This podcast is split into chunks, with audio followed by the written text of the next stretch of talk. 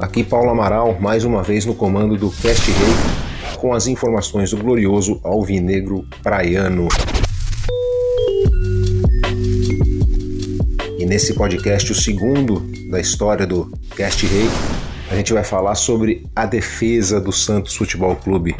O setor defensivo, não apenas o goleiro, não apenas os laterais, não apenas os zagueiros, o setor defensivo, porque essa tem sido a grande dor de cabeça do técnico Jorge Sampaoli, até mais do que a busca por um centroavante. Continua nula por parte da nossa diretoria e estamos nos virando no ataque apenas com o bom e esforçado paraguaio Derlis Gonzalez, que voltou da sua seleção nacional e fez o gol do Santos na derrota por 2 a 1 para o Corinthians na primeira semifinal do Campeonato Paulista, mas isso nós vamos falar daqui a pouquinho. Vamos abrir o o nosso Cast Rei, o segundo Cast Rei da história, que você só encontra nas páginas de oesportista.com, o primeiro portal de esportes por assinatura do país.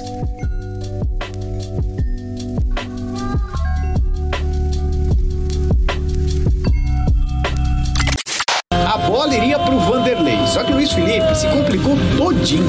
Era só recuar pro goleiro, ele tentou jogar pro lado, deu de presente pro Cleison. Duas cabeçadas erradas e a bola acabou sobrando pro Cleison, que tirou o Vitor Ferraz e colocou no cantinho. Não recuou pro goleiro, resolveu abrir pro lado, deu pro Cleison, cortou o Ferraz e bateu firme, forte, uma pancada pro A defesa santista, que foi o ponto forte do Sampaoli no começo do trabalho dele, está em queda. Se a gente for analisar, apesar de não ter tomado gols do Red Bull Brasil nos dois jogos das quartas de final do estadual, o empate por 0 a 0 no Moisés do Carelli e a vitória por 2 a 0 no Pacaembu, o setor defensivo do Santos deu muitos sustos na torcida alvinegra. No primeiro jogo, para quem não assistiu, houve um lance que o camisa 10 do Red Bull, o Ítalo, que passou pelo São Paulo sem muito brilho, só não empatou o jogo, o jogo estava 1 a 0 para o Santos, só não empatou o jogo porque chutou para fora, apanhou dele mesmo, da ruindade dele. Ele chutou para fora, na cara do Vanderlei, a menos de um metro do gol. A lá David do Flamengo, a lá Rodinei também do Flamengo, quem der um Google rapidinho aí vai saber do que eu tô falando. E no segundo jogo aí sim, é, o jogador do Red Bull Brasil apanhou da bola o David, no caso, não aquele do Flamengo, um outro David, apanhando a bola após um cruzamento na área que passou por todo mundo. Ele furou e perdeu a chance do Red Bull fazer o gol e complicar o Santos no jogo do Moisés, que estava 0 a 0 e permaneceu assim até o fim. Novamente, agora sim vou falar um pouquinho aqui da semifinal contra o Corinthians, a primeira do estadual. Novamente a defesa deixou a desejar. O Santos tomou um gol logo aos 3 minutos uma cobrança de escanteio que ninguém subiu e o Manuel marcou. Chegou até a empatar o jogo com o Derlis Gonzalez, mas acabou perdendo novamente em uma bobeira do setor defensivo, mais precisamente do Luiz Felipe, que eu até considero um dos melhores do elenco. Acabou vacilando, o Vitor Ferraz também tomou um drible infantil do Clayson que fez o gol. E é essa preocupação que o Santos carrega para os jogos da Copa do Brasil contra o Atlético Goianiense e para o jogo da volta também contra o Corinthians, marcado para segunda-feira, 8 de abril, às 8 da noite, no Pacaembu. Se a gente entrar no clima da piadinha dos torcedores do Santos, o Santos tem chance de virar, né? Porque o Corinthians está acostumado a jogar na segunda e o Santos não. Então, na verdade, o Santos não tem chance de virar. Essa é a piadinha. O Corinthians leva vantagem por jogar na segunda. Piadas à parte, o São Paulo vai ter que trabalhar bastante e tem jogo no meio de semana pela Copa do Brasil. Então o trabalho fica um pouquinho um pouquinho mais difícil, né? E vai ter um jogo aí no meio, desgaste. É, menos mal que também o Corinthians tem jogo no meio da semana. Pega o Ceará também pela Copa do Brasil. O Corinthians já ganhou o primeiro duelo. O Santos vai fazer o primeiro com a equipe de Goiânia. Ainda sobre o setor defensivo, temos que falar um pouquinho também do Vanderlei. O Vanderlei, ele desde 2018, após não ter sido chamado para a Copa do Mundo pelo Tite, injustamente, diga-se de passagem, o Vanderlei caiu muito de produção.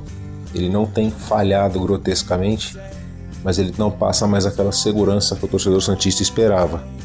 No clássico contra o Corinthians, por exemplo, eu acredito que ele poderia ter evitado não só o primeiro, mas os dois gols. Não sei se essa opinião é só minha, depois vocês comentem aí no espaço de vocês, torcedores, para dizer se eu estou sozinho nessa. Mas há outros indivíduos da zaga Santista deixando a desejar. A começar pelo lateral, o capitão Vitor Ferraz não tem sido mais tão eficiente também. No jogo contra o Corinthians ele não foi bem. O problema é que o Santos não tem substituto. Matheus Ribeiro é um jogador esforçado, mas não dá para confiar a ele a camisa 4 incontestável. Miolo de zaga. Temos bons nomes, temos bons zagueiros que não estão atravessando boa fase.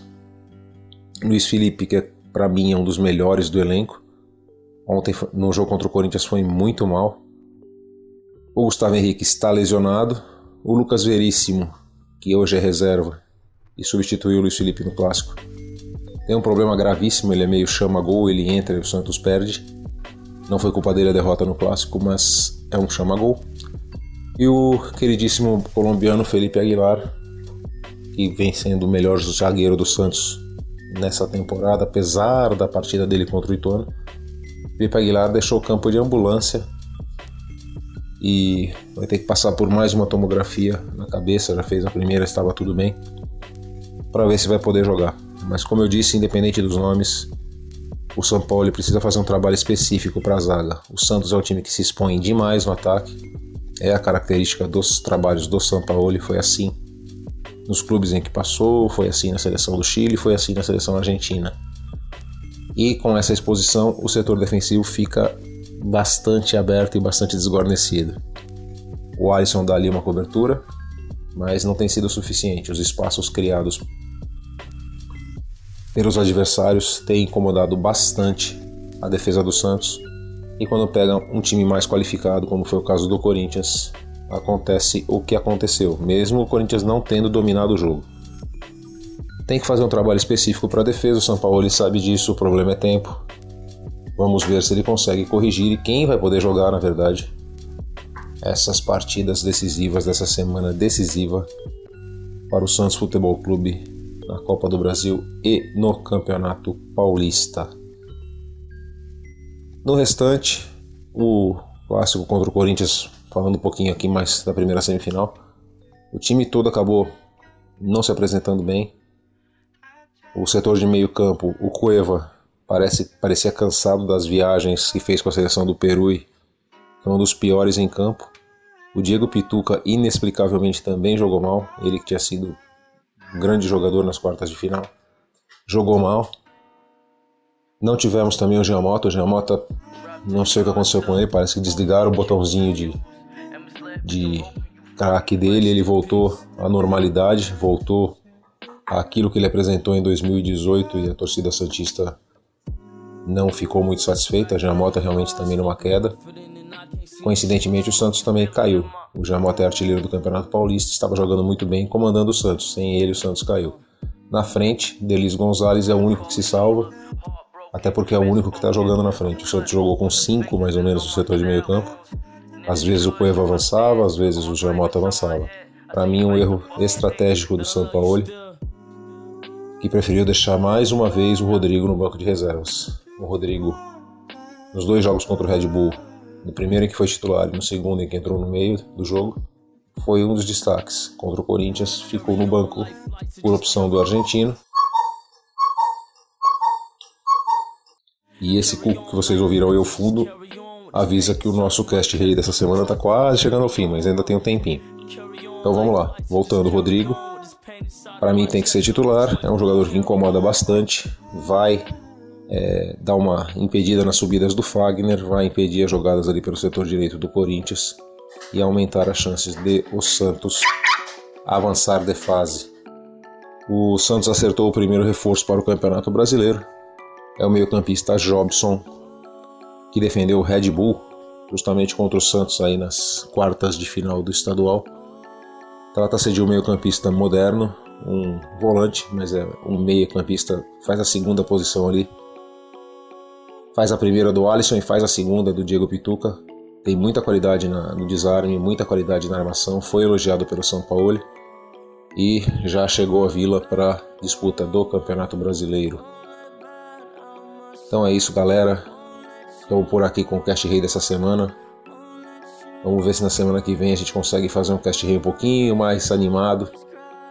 Quem sabe aí com o Santos Futebol Clube na primeira, na primeira divisão. Olha isso, o Santos só tá na primeira, gente. Em primeiro nem sempre, mas na segunda jamais. Só na segunda-feira contra o Corinthians. Bom, obrigado aí mais uma vez pela audiência de vocês e até a próxima. Um abraço.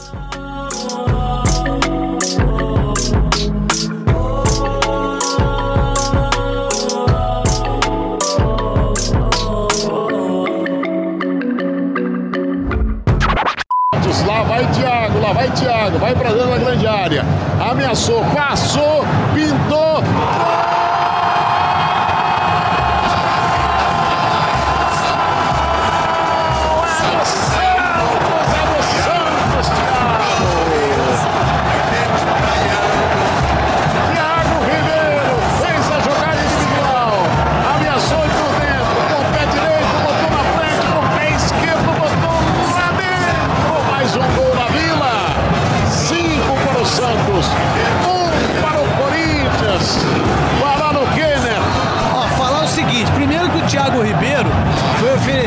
Palmeiras, foi oferecido para o Corinthians e ninguém quis. E o Santos quis. Que ele veio nos donos da bola. Ele jogador. Esse podcast é um oferecimento de O Esportista. E foi editado por Valder Souza e Rafael Prado.